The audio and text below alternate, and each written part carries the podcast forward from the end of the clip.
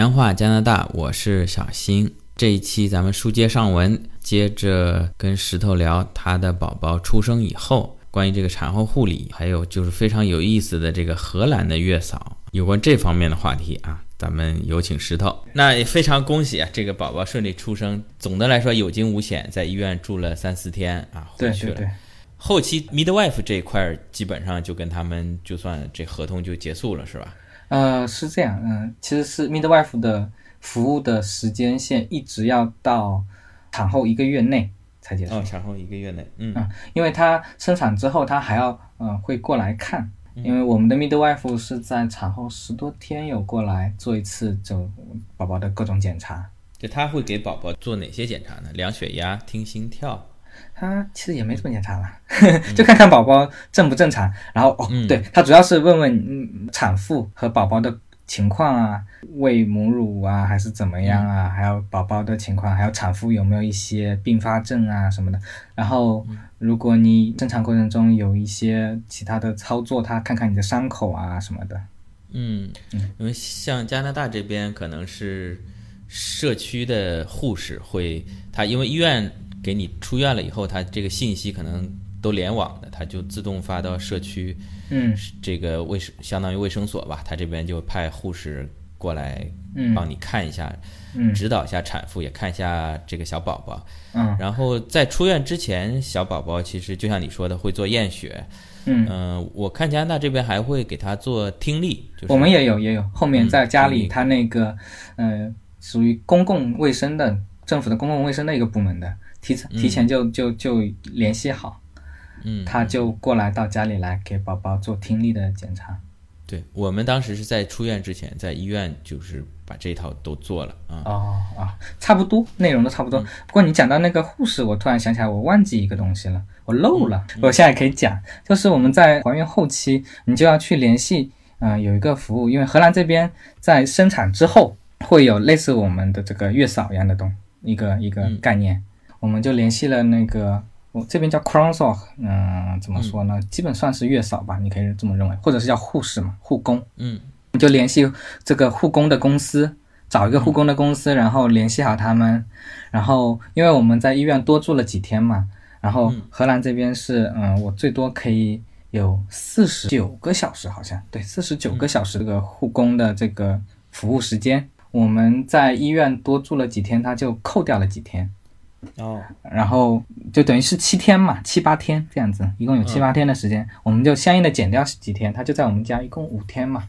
他就是每天像上班一样到你们家来。对对对对对。哦，那这挺好啊，这是标准内容，保险里标准内容，标准内容。嗯，你还可以选择说时间可以减短，因为嗯，有一像我们的保险，我们我们保险不是用最贵的那档的那种额外的那种孕妇险，所以我们这种护工的话，它每一个小时我们有自付的一部分，有两两三欧一个小时的自付的部分，我们选的还是满，就所有的时间都要。其实后来发现还还不如不要，就来个三十个小时够了，或者说他就来前期来个几天就够了，因为他为了教授你很多知识，对吧？就吧嗒吧嗒吧嗒吧嗒吧一直在，说实话是在影响孕妇的休息。哦，对对对对，嗯，当然他也是就在第一天和第二天就讲的特别多，后面就帮你照顾小孩和孕妇。他要给你们做月子餐吗？哎，荷兰人的他们的吃的比较简单，所以那时候呢，我们是，嗯，因为我妈在嘛。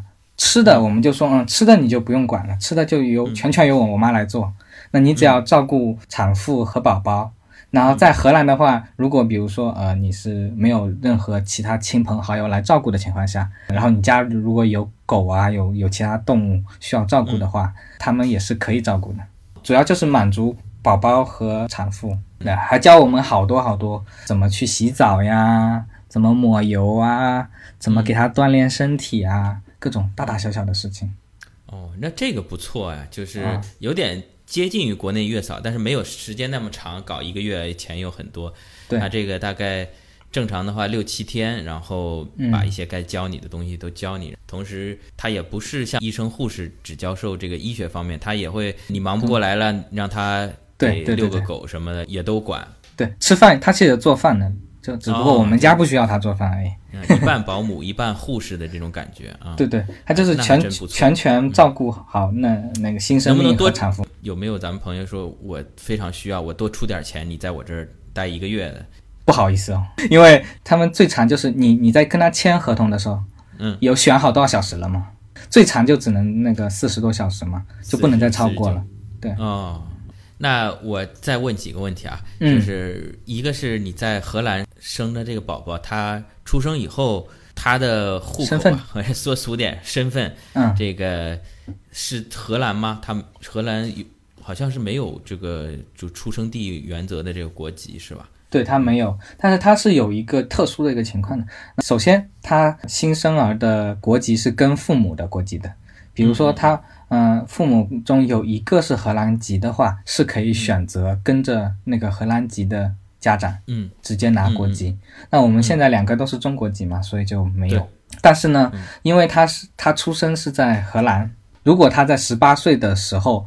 他呃在荷兰里面累计生活了，我记得好像是十年还是多少年，他就有一个 option，他就有一个选择权。那在十八岁的时候可以选择荷兰公民还是原来的那个公民哦，会会跟别人不一样一点，就是他不会说你出生在这儿马上给你，但是你如果一直在这生活，然后在这儿生活十八岁之前超过十年了，那你可以选择要这个荷兰国籍。对，嗯。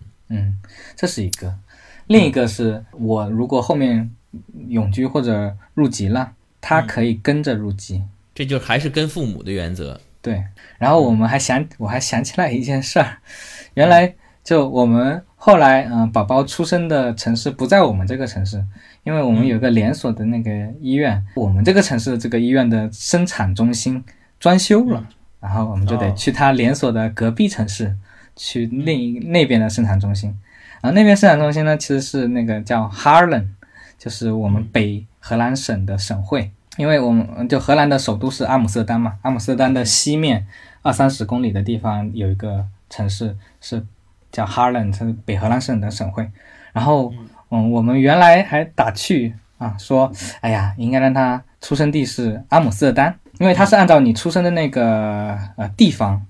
对应的城市来来作为你的出生地的，但是后来我们这个新房迟迟没交房，所以没没有 born in 阿姆斯特丹，也歪打正着 born in Harlan，嗯，born in Harlem 也挺好，因为 Harlem 是我们省会嘛，我们都说进城里了，全不在我们这个小村里。哎，那你这么一说，你当时生产的时候，那你开车开过去多长时间？还来得及吗？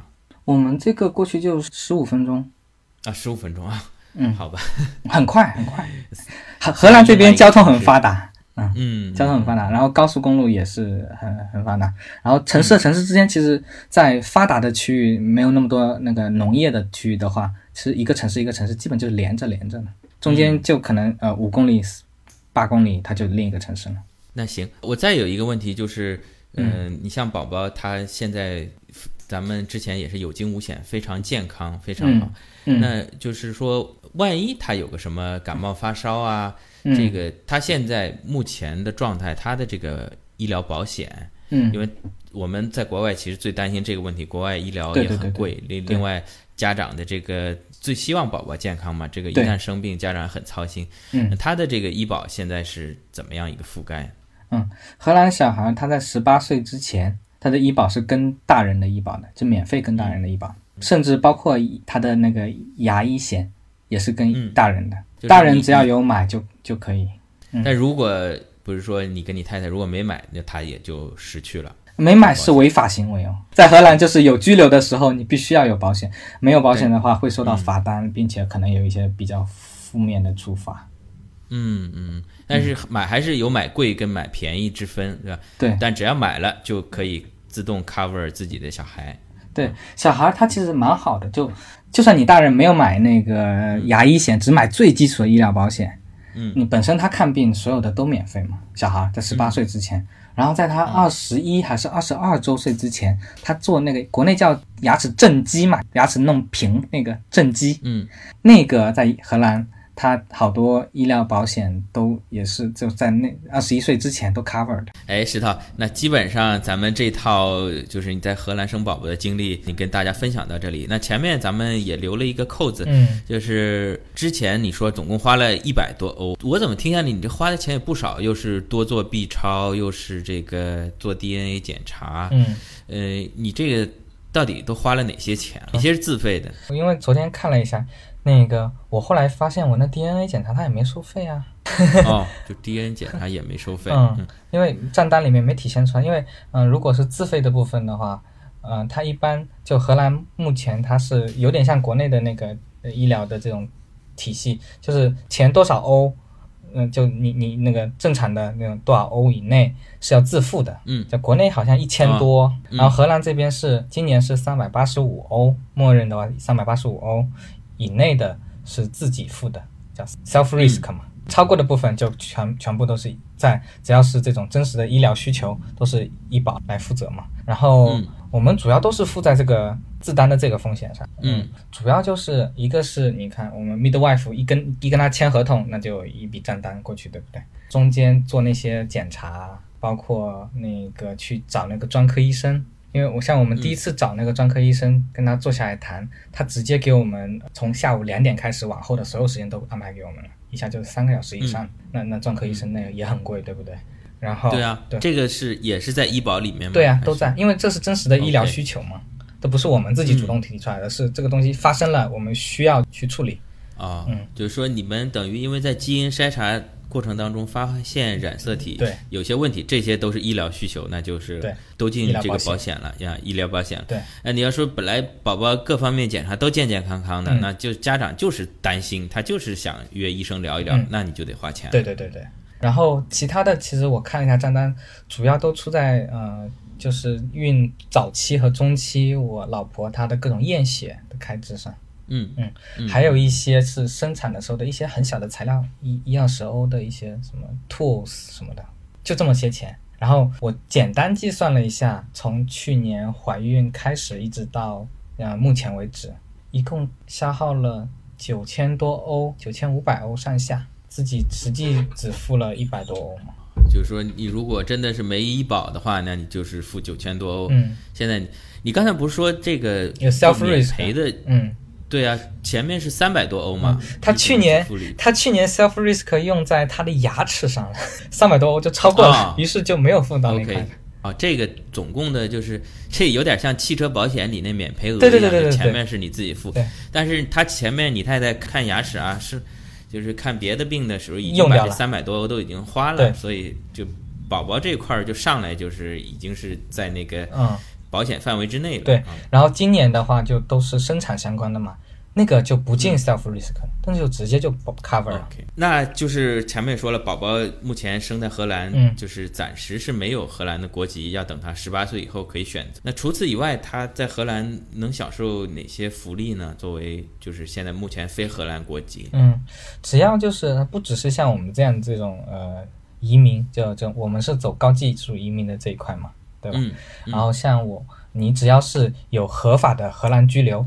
就比如说有些朋友他们是这种劳工的这种居留，就走那种餐馆的劳工啊，或者你是欧盟境内的这种，因为欧盟境内是可以自由流动的嘛，你跑荷兰来，然后在这边呃注册下来，开始你自己的一些事情的话，那你的孩子都是享受一样统一的这种儿童福利。留学呢？因为也算是合法对，留学也是算是中长期的居留，他就就不只是这种临时性的来荷兰旅游这种。就不行，就是除了除非是旅游签是不行，其他的就是正常的工作、学习合法的在这边都可以。对，嗯。然后首先是呃，大学前的教育是免费的嘛？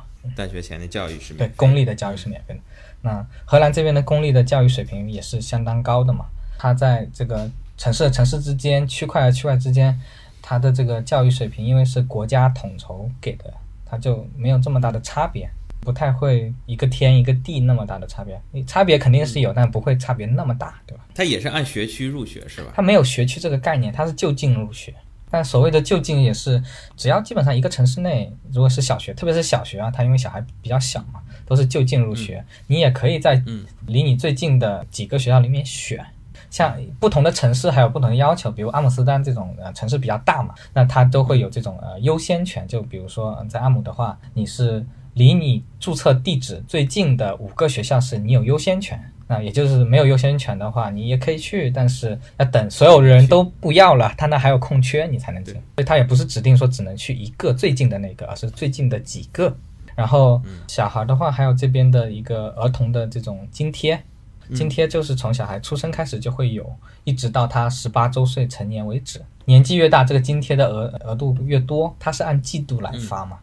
然后从一出生大概五六十欧一个月。或者说是一百八左右一个季度，嗯，一直到他接近十八岁之前的两百八还是两百七呀？反正有一百多欧一个月了，从五六十欧一个月一直到一百多欧一个月。哦，它是越来越多的，是吧？对对对，这跟加拿大有点，加拿大是越来越少。就前 前六岁之前好像是是拿满额，好像后面就逐渐减少，因为 我也不太搞不清楚他。各个国家的逻辑，荷兰的逻辑应该就是小孩的开支会越来越多嘛，他就给你越来越多，嗯，而且这是个津贴嘛，他也不是说你拿这个就能吃饱喝饱，嗯，对吧？他只是给你，比如说小孩，你你拿去买买尿布，应该还是够的。目前，那这个津贴就是因为在加拿大，除了像我刚才说的，它一个逻辑是逐渐减少到十八岁可能没有了，嗯。呃，另外一个逻辑就是还要看家长的收入，就是，呃，所以加拿大这个福利社会养懒人嘛，这个如果家长是低收入的，可能就拿满额；那么比如说家长收入一年能有个二三十万加元的，可能就这钱就没有了。嗯，那荷兰呢这边要看看你的收入吗？嗯，这个儿童金是统一的，没有跟收入挂钩，但是剩下的你说那种，比如说他的低收入保障啊。然后，嗯，还有比如说，呃呃，荷兰这边有那种日托嘛，荷兰日托还是蛮贵的，多少钱？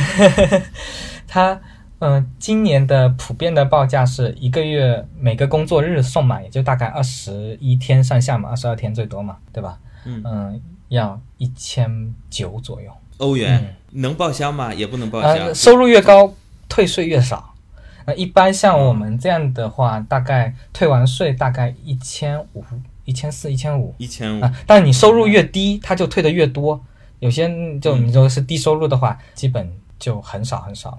嗯。但是如果你没有工作，就不能报这个，因为你没工作，你不应该在家带孩子嘛？对对对，你只要有一个最低 收入的，对他按父母双方的最低的收入或者工作时间的那一块来来算这个这个福利。嗯。然后。但是如果你有两个孩子或者三个孩子，然后他们一起都往往日托送，那第二个、第三个就会折扣很厉害了。就就比如说第二个可能就只有三分之一左右，第三个可能基本没什么钱。那问题是你比如过两年老大上小学了，你老二不变成唯一的吗？他这那就变贵了。对，你说的很对，这很会算。我们这个格调一向是很庸俗。没有，我是说你不是说你会算，我说人家政府很也很会算。对，哎，那他这个几岁可以送呢？送到六岁上学嘛？不是，荷兰是四周岁生日一过就要去上小学一年级了。啊，嗯，那其实也没几，那还好。嗯，那几岁开始可以？三个月，因为他这边那个就是呃叫呃产假妇呃产妇的产假。她产后是一一般都会有三到四个月嘛，所以他们那边接受的最小的入托是三个月左右。哦，三个月，其实真的三四个月小宝宝这个不好，贵点儿倒也是应该的。送过去就在那里哭啊、吃啊、换尿包啊。那你这边针对女性大概三四个月的产假，呃，那爸爸有产假吗？你有产假吗？嗯，有有。今年开始，荷兰政府提高了爸爸的产假。提高从原来的两个工作日，涨到了五个工作日。五个工作日也就一周的时间。对，以前给两天是这样子安排的，它是呃，你生产的三个工作日内一定要去生产地的那个市政厅登记，嗯，拿出生证明，所以给你两天。然后今年变成五个工作日，然后我公司福利比这个政府要求的好一点，我们有十个工作日。十个工作日，就是之前政府给那两天，也不是给你照顾妈妈、照顾宝宝，不是是给你去拿出生证，对，去登记的。像他们现在呃，从从去年下半年开始在讨论，但是那那个讨论议案没通过，但是目前好像还在议议案里，可能今年又会去表决。就是他荷兰政府也意识到，荷兰作为一个是吧高福利的社会，至少在西北欧是吧，应该听起来应该是很高大上的。怎么跟隔壁邻居们一比，这个爸爸假这么短，或者说叫 partner 假，因为毕竟不一定是爸爸啊。对对，也可以两个妈妈，不两个妈妈。嗯，他就现在的提案是，嗯，还第一个五天还是嗯百分百给那个给工资，然后后面有五周你自己可以跟雇主商量，最多有五周，五周百分之七十还是七十五的收入。嗯，听起来这个荷兰在这方面的福利可能比什么瑞典、挪威啊，可能还是。丹麦什么可能还略略差一些啊？对，可能是不是它的人口出生率还还没有那么低？对，没有那么差，他出生率 关键是没有那么差。因为据据我啊，我我记得啊，荷兰这边出生率没有那么高，但是应该是只有一点八左右吧，还是不到二，嗯，不不及那个人维持人口的这个整体的这个百分那个二点零的这个线，或者二点一还二点二的这个线。但是他那个外外外籍移民比较多嘛，这个社会整个环境还是比较好，所以这个人口净流入。那就是说，荷兰这边大概出生率一点八，如果纯这一点八还是难以为继这个。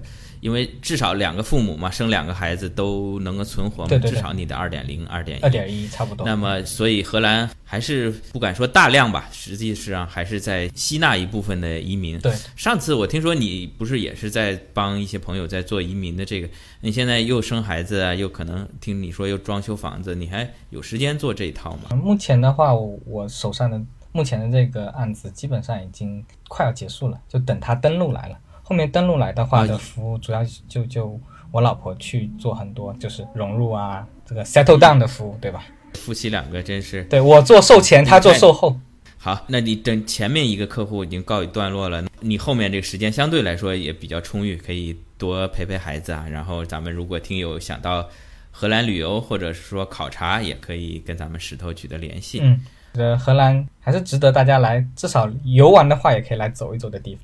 对对对对对，我是等孩子再大一点吧，还计划当中，到时候来看你。好，你你的客房已经准备好了。好，谢谢谢谢。好，那咱们今天就到这儿。好，谢谢石头，也很高兴和小新能够啊，在一年多之后再次连线，我们有有相互的交流。也希望大家在听了这个荷兰增产这方面的一些分享之后，能够积极的叫什么评论、转发，对吧？点赞。谢谢，好，再见，拜拜。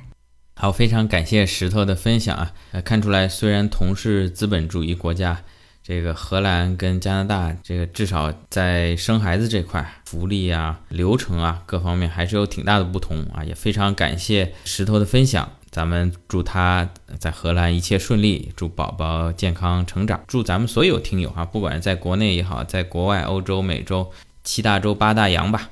咱们听友的宝宝都能够健康快乐，谢谢大家，欢迎您评论、点赞、转发，咱们下期再见。